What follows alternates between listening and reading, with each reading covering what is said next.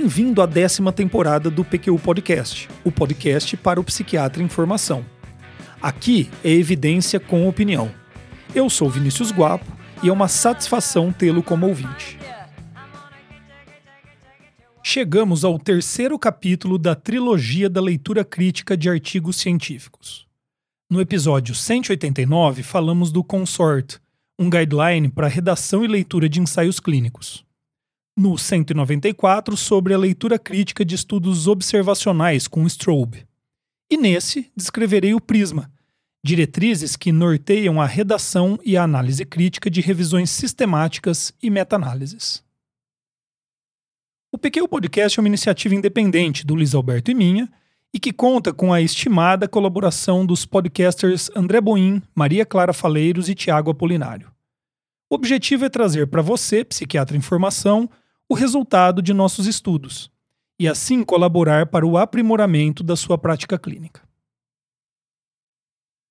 O Prisma é um guideline desenvolvido para orientar autores de revisões sistemáticas, com ou sem meta-análise, a descreverem de maneira clara e transparente os motivos pelos quais a revisão foi feita, o método empregado e o que é que foi encontrado com a revisão. A primeira versão do Prisma é de 2009 e a versão que discutimos nesse episódio do PQ Podcast é de 2020. A necessidade de revisões, de compilação de estudos com o objetivo de sumarizar os métodos utilizados e principalmente os resultados encontrados é inerente ao processo científico. Qualquer clínico ou pesquisador, ao abordar um tópico da literatura, vai naturalmente buscar tal sumário. A questão é como fazer isso de maneira honesta e confiável, buscando minimizar a inserção de vieses nesse processo. Não há dúvida que o método mais enviesado de sumarizar os achados da literatura é a revisão seletiva de estudos. Mesmo o mais honesto dos pesquisadores vai correr o risco de selecionar os estudos que tenham resultados coincidentes com sua opinião e ignorar os outros. Como diz Nasir Gemi, virtualmente qualquer opinião pode ser apoiada pela escolha seletiva de estudos na literatura. O antídoto para este problema é a revisão sistemática. O levantamento de literatura de acordo com critérios de seleção claros e abrangentes, independentemente dos resultados obtidos, em busca da totalidade dos estudos no tópico em questão, seguindo de análise e compilação dos resultados a partir de metodologia pré-estabelecida. Resolvido? Ainda não. Qual metodologia deveríamos usar para síntese dos resultados? Pois é. O método mais simples e intuitivo é a contagem de artigos. Quantos estudos demonstraram eficácia? Quantos não demonstraram eficácia de um determinado tratamento, por exemplo? O problema é que esse procedimento não leva em consideração importantes aspectos sobre a qualidade dos estudos sendo revisados tamanho da amostra, se é ou não randomizado, ou se há cegamento, qualidade da análise estatística, enfim, nenhum aspecto. Um primeiro passo para resolver esse problema é a análise agrupada, que tem a vantagem de oferecer uma síntese com resultado corrigido para o tamanho da amostra, pelo menos. Nenhum outro aspecto será corrigido especificamente por esta estratégia, mas uma revisão com análise agrupada pode ganhar credibilidade quando aspectos como a randomização, o cegamento e outras características definidoras de qualidade de um estudo são controladas por critérios de inclusão na revisão. Quebra um bom galho, não? Agora, a solução mais sofisticada para esse problema da síntese de resultados é indiscutivelmente a meta-análise. E aqui fica um alerta: mais sofisticada não quer dizer definitiva ou livre de vieses. Feita essa introdução, voltemos ao prisma. Assim como os outros guidelines apresentados nessa trilogia de episódios do PQU, o Prisma, apesar de desenvolvido para orientar a escrita de revisões e meta-análises, serve ao pesquisador na hora de idealizar seu estudo revisão, e ao leitor que pretende fazer uma leitura crítica de revisões sistemáticas. Preparado? Então vamos encarar o prisma e verá que, seguindo essa cartilha, nos tornamos leitores mais críticos e eficientes de revisões sistemáticas. A respeito do título, a única orientação é para que o estudo seja identificado como uma revisão sistemática. Isso facilita que o interessado identifique e selecione o artigo quando realizando sua busca.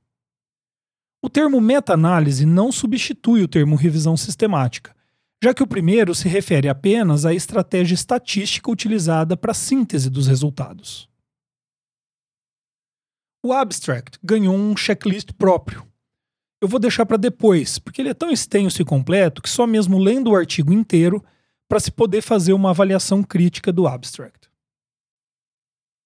Na introdução, devemos atentar-nos a dois aspectos: o racional, para a realização da revisão da literatura disponível, e os objetivos da revisão, ou as questões abordadas por esta revisão. O leitor precisa ter clareza sobre o estado atual do conhecimento, assim como das incertezas ainda existentes, e também poder contextualizar os objetivos e questões apresentadas com as escolhas metodológicas que serão apresentadas adiante. A seção de métodos é longa e detalhada. Toma um fôlego, afinal é fundamental que se possa julgar a credibilidade e aplicabilidade da revisão que se está lendo. Os critérios de inclusão e exclusão de estudos para revisão, os bancos de dados e estratégias de busca utilizados e o modo como os estudos foram agrupados para síntese devem estar descritos de maneira a ser compreendidos na leitura. A população sendo estudada, a intervenção, o grupo controle e o desfecho são aspectos essenciais ao entendimento do escopo da revisão. Além disso, características do desenho do estudo, tamanho da amostra, duração do follow-up, do segmento, podem complementar este entendimento. Devemos esperar que, com a descrição da revisão, possamos compreender o protocolo utilizado pelos pesquisadores para a seleção de artigos e extração dos dados relevantes. Os autores devem também listar e definir os desfechos e as variáveis para os quais os dados extraídos dos artigos servirão de subsídios. Nós, leitores de uma revisão, devemos ter consciência do risco de viés dos estudos incluídos na revisão para interpretar os, os resultados de maneira apropriada. Várias ferramentas foram desenvolvidas para esse fim, a depender do desenho do estudo sendo revisado. Precisamos que os autores descrevam a ferramenta utilizada, assim como os domínios e componentes por ela avaliados, para que tenhamos bom julgamento de sua pertinência. A medida de efeito para cada desfecho sintetizado precisa estar especificada além de que os autores devem oferecer uma interpretação da magnitude do efeito, levando em conta a importância desses resultados ao leitor que tomará decisões clínicas baseando-se nestes resultados. Eu particularmente acho muito pertinente quando os autores incluem discussão sobre os motivos pelos quais escolheram as medidas de efeito e como interpretaram a magnitude desses resultados. Ao escolher os dados pertinentes para análise e síntese de cada desfecho, os autores de uma revisão estão tomando decisões que podem alterar completamente seu resultado. É assim mesmo, não adianta reclamar. O que precisamos saber como consumidores de revisões é justamente qual foi o processo decisório utilizado para podermos julgar se os resultados se aplicam à nossa necessidade. Além disso, em uma boa revisão sistemática, Todo e qualquer procedimento utilizado para preparar os dados e tabulá-los devem estar descritos. No caso de meta-análises, uma discussão sobre a magnitude e possíveis causas para a heterogeneidade dos resultados dos estudos deve ser oferecida. Análises de sensibilidade são importantes para a avaliação da robustez dos resultados e devem estar descritas apropriadamente. O viés por dados faltantes geralmente resultado de viés de publicação, coloque em xeque a validade dos resultados de revisão com meta-análise, pelo risco desses dados revisados e sintetizados serem diferentes, às vezes diametralmente opostos, dos que ficaram de fora da revisão. Várias técnicas estão disponíveis para avaliar esse risco. Dentre elas, o gráfico Funnel Plot, é bastante popular. O importante é que os autores utilizem e discutam sua escolha de técnica para avaliação desse viés, para que o leitor possa julgar sua pertinência. Para finalizar nossa discussão sobre os métodos, os autores de revisões e meta-análises precisam usar algum critério para estimar o quanto confiantes estão a respeito do corpo de evidências utilizados para cada desfecho. O poder do efeito estimado, que está relacionado ao tamanho da amostra, a consistência dos achados entre os estudos selecionados, às limitações de desenho dos estudos, assim como ao já comentado viés por dados faltantes, é um fator importante nessa estimativa. Existem disponíveis várias estratégias para abordagem sistemática da avaliação de certeza, sendo a GRADE uma bastante popular. Ufa! Com isso, terminamos as orientações do Prisma para descrição e leitura da metodologia de uma revisão sistemática. Agora, vamos para os resultados. O primeiro resultado de uma boa revisão é a apresentação dos estudos selecionados. Essa descrição costuma ser sumarizada com um diagrama e uma tabela. O diagrama deve conduzir o leitor desde o número de artigos identificados na busca até o número de estudos efetivamente incluídos na revisão, com uma descrição apurada dos bancos de dados utilizados, número de artigos excluídos e critérios utilizados para tal além de métodos alternativos de captação de artigos, por exemplo.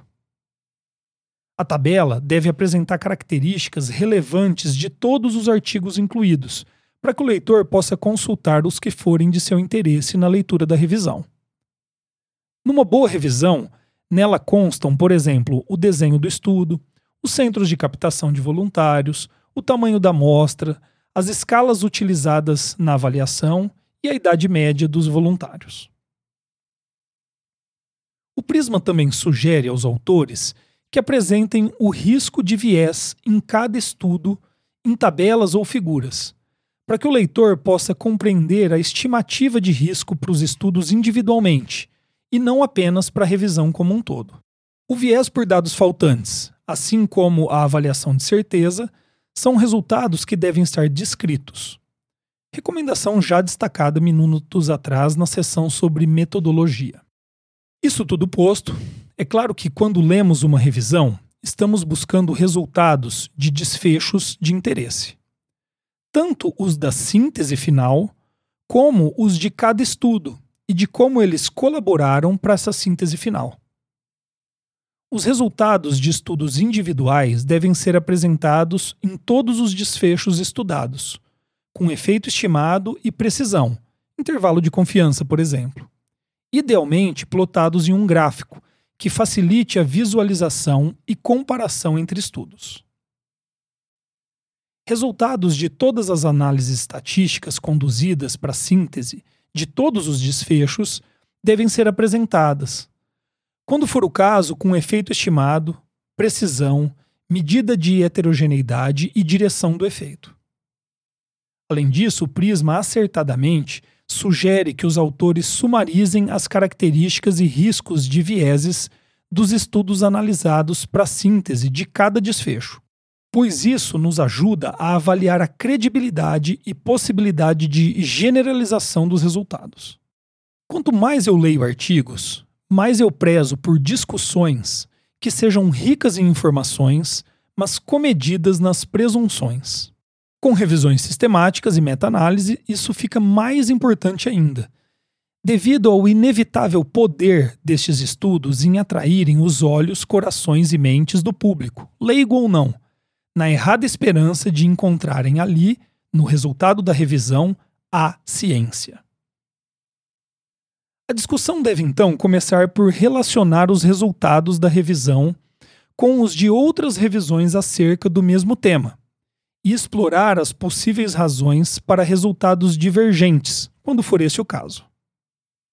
Em seguida, o Prisma reforça algo que legitimamente nós, leitores, esperamos que conste em uma boa revisão sistemática. A discussão sobre as características dos estudos e evidências incluídas na revisão. Nesse tópico, o método de busca, os critérios de inclusão e elegibilidade e até mesmo a qualidade da literatura disponível são colocadas em perspectiva. Esta é a hora dos autores apontarem limitações, passíveis ou não de serem corrigidas, da revisão por eles realizada. Por fim, uma discussão completa e realista da implicação dos resultados na prática clínica, na definição de protocolos e políticas de saúde, assim como direcionamentos quanto à pesquisa futura são bem-vindas. Nesse ponto, a maturidade dos autores pode fazer uma grande diferença. Antes do encerramento desse episódio, alguns detalhes práticos importantes. Devemos encontrar em toda revisão informações sobre o registro do estudo, indicação de onde o protocolo da revisão pode ser encontrado para consulta, bem como explicações do porquê essas informações não estão disponíveis quando for o caso. Além disso, fontes de financiamento da revisão, o papel dos financiadores e patrocinadores na condução do estudo, quando for o caso, e a descrição completa de conflitos de interesse dos autores devem constar em toda boa revisão sistemática. Como eu disse, deixei para o final as orientações do Prisma para o abstract, por considerar que esse texto resume boa parte do que vimos até aqui.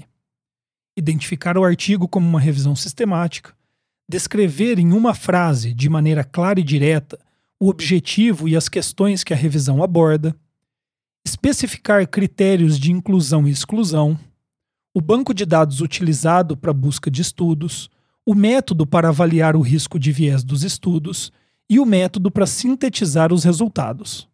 Apresentar o número de estudos e o total de participantes incluídos na revisão. Os resultados para o desfecho principal com o número de estudos e participantes. O valor estimado do resultado com intervalo de confiança no caso de meta-análises. Oferecer interpretação dos resultados e de suas possíveis implicações. Conter sumário de limitações do trabalho e descrever a fonte primária de recursos e o registro do estudo. Com isso, terminamos este episódio e essa trilogia da leitura crítica de artigos científicos. A você que chegou até aqui, parabéns. Sei que não foi fácil nem divertido mas certamente muito necessário. Considere-se mais habilitado para bem realizar a árdua tarefa de ler artigos sobre ensaios clínicos, estudos observacionais e revisões sistemáticas.